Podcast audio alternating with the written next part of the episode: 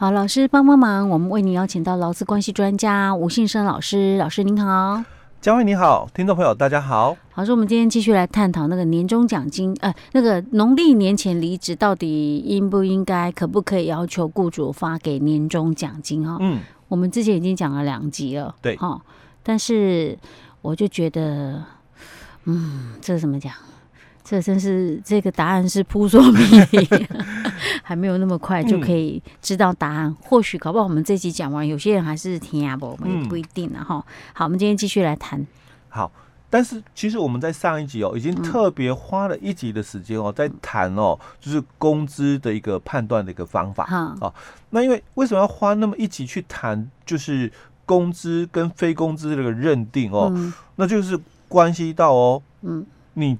自身的权益，对，因为我们就要来定义这个年终奖金嘛，欸、对，对不对？他如果是工资，嗯，那我做满一年哦，嗯，那我年前离职是有没有资格来要求给？他如果是工资，那当然可以啊，欸、因为我已经做满一年，因为这是对价性的问题。但如果他不是工资，嗯，而是雇主哦恩给性给予的。最讨厌听到“恩给性给予”这几个字，因为感觉这个几个字就是对老公来讲就是 no 损，什么都没了，就什么都没有了，就不用谈了。对，那你就要了解说，这个。劳资争议，它到底是属于权利还是调整事项的一个争议哦？嗯、因为在我们的这个劳资争议处理法，它有很清楚的区隔了权利事项的劳资争议跟调整事项的一个劳资争议哦。嗯、当然，就法规讲的文绉绉，我把它白话一点讲了哦。嗯、那其实在，在呃解释里面，就劳资争议处理法第五条的这个第一款跟第二款哦，它有去定义了哦，就是。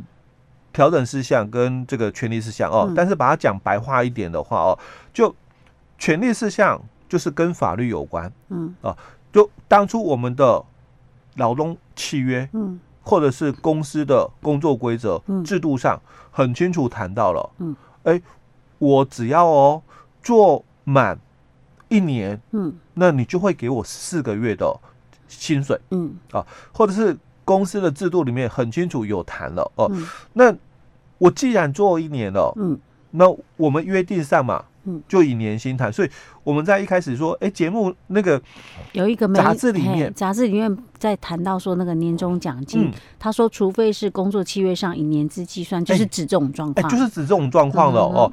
那还有一种就是调整事项的，哦，嗯、那调整事项就跟法律无关，嗯，呃，所以。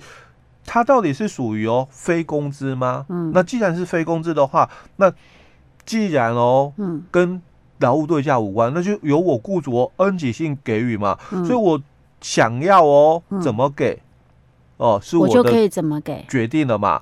那我要求哦我要给这笔钱的时候，必须是我的员工，然后我才愿意给予，因为我感谢他去年的一个。贡献以外，我有两个要求嘛，除了去年有贡献，所以你有，但是我希望你未来还能够继续为我服务啊。嗯、但是你离开了，嗯、哦，所以就没有符合他的这个部分哦，嗯、所以他就限定了说，那这个发放当时人在职者，嗯、哦，使得领取哦，那这就有争议了哦。嗯、好，那我们就要来看这个问题里面哦，嗯、那老公他自己哦，他要怎么样的去。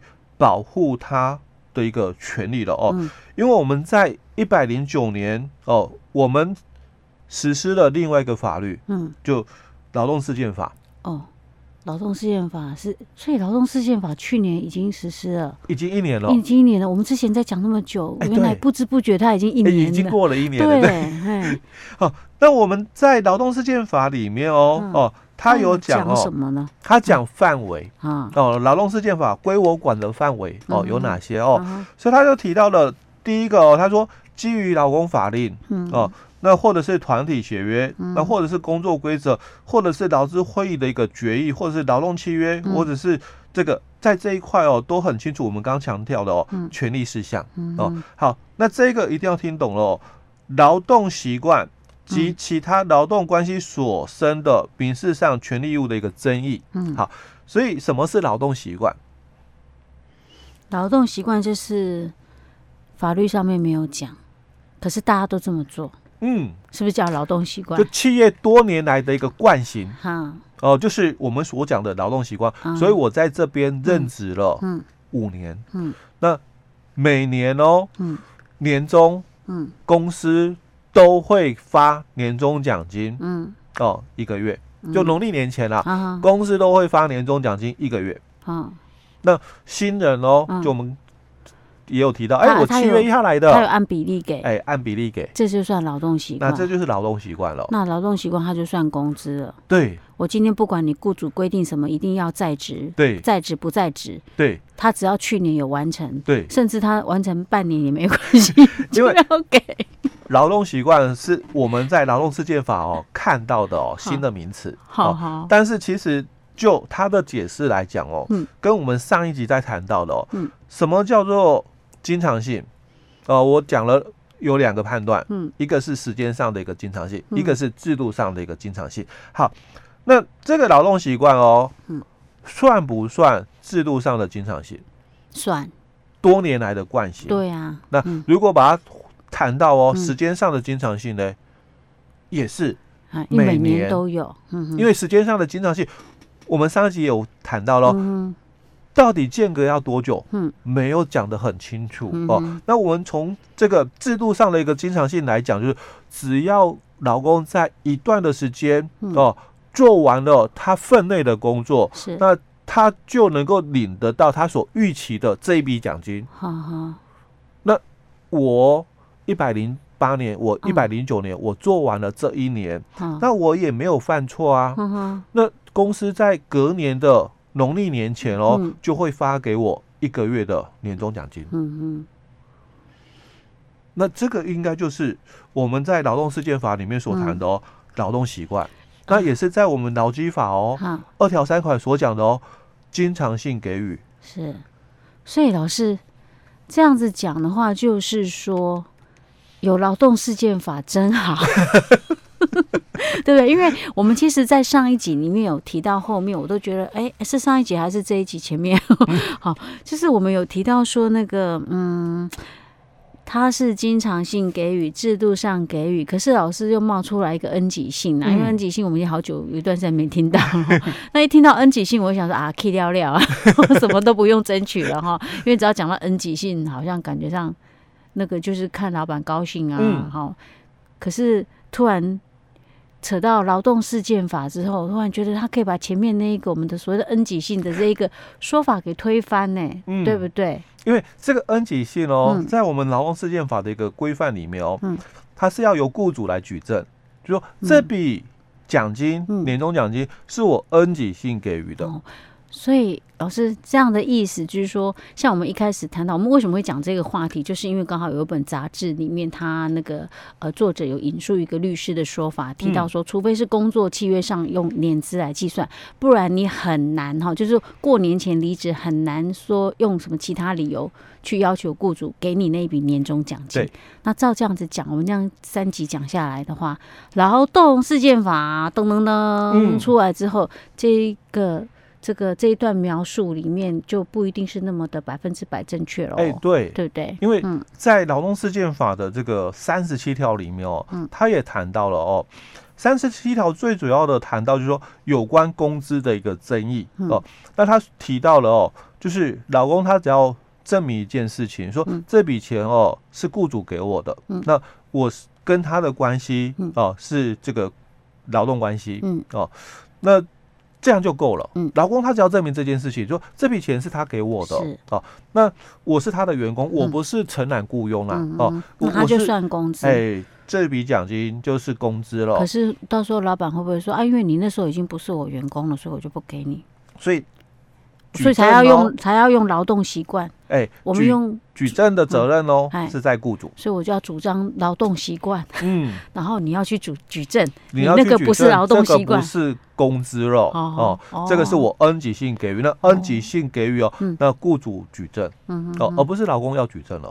哦，那这个跟以往的一个观念哦是很大的一个差别。等一下，等一下，老师，那我再问一个问题：假设他过去五年来每个月都发啊，每一年都发两个月好了，可是他突然有一年发一个月或一点五个月，嗯。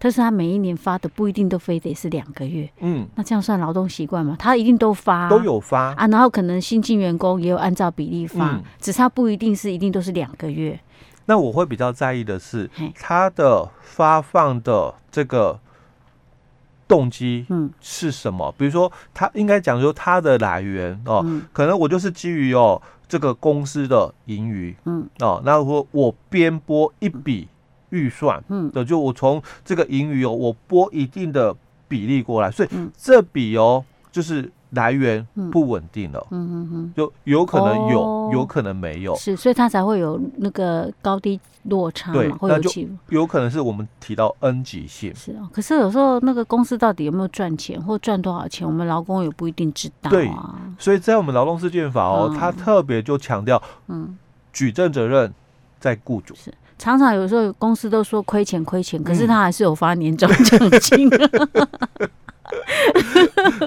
好，也有这种的啦，不能说没有了对。哈、只是可能他只是那个雇主在诉苦啊，就说嗯。哎，老公想说今年年终奖金怎么发这么少，或者怎样，或者没有多发一点，明明我们产能就这么好，嗯，那雇主就说啊，你们不知道，我们公司每年在亏钱。OK，好，所以劳动事件法很重要的哈、嗯我们这有一段时间没有谈到它，差一点把它忘记了嗯。哈、OK，好，所以这个就是看大家你你可以举越多对你越有利的，哎、你自己啊，权利的部分、嗯哦，你如果你知道，嗯那你就能够争取更多的一个东西回来。是 OK。好，老师，那我们这个应该差不多讲到这里结束了吧？哈、好，所以到底怎么样，您自己去判断嗯哈。对，OK，好，老师，我们今天讲到这里。好。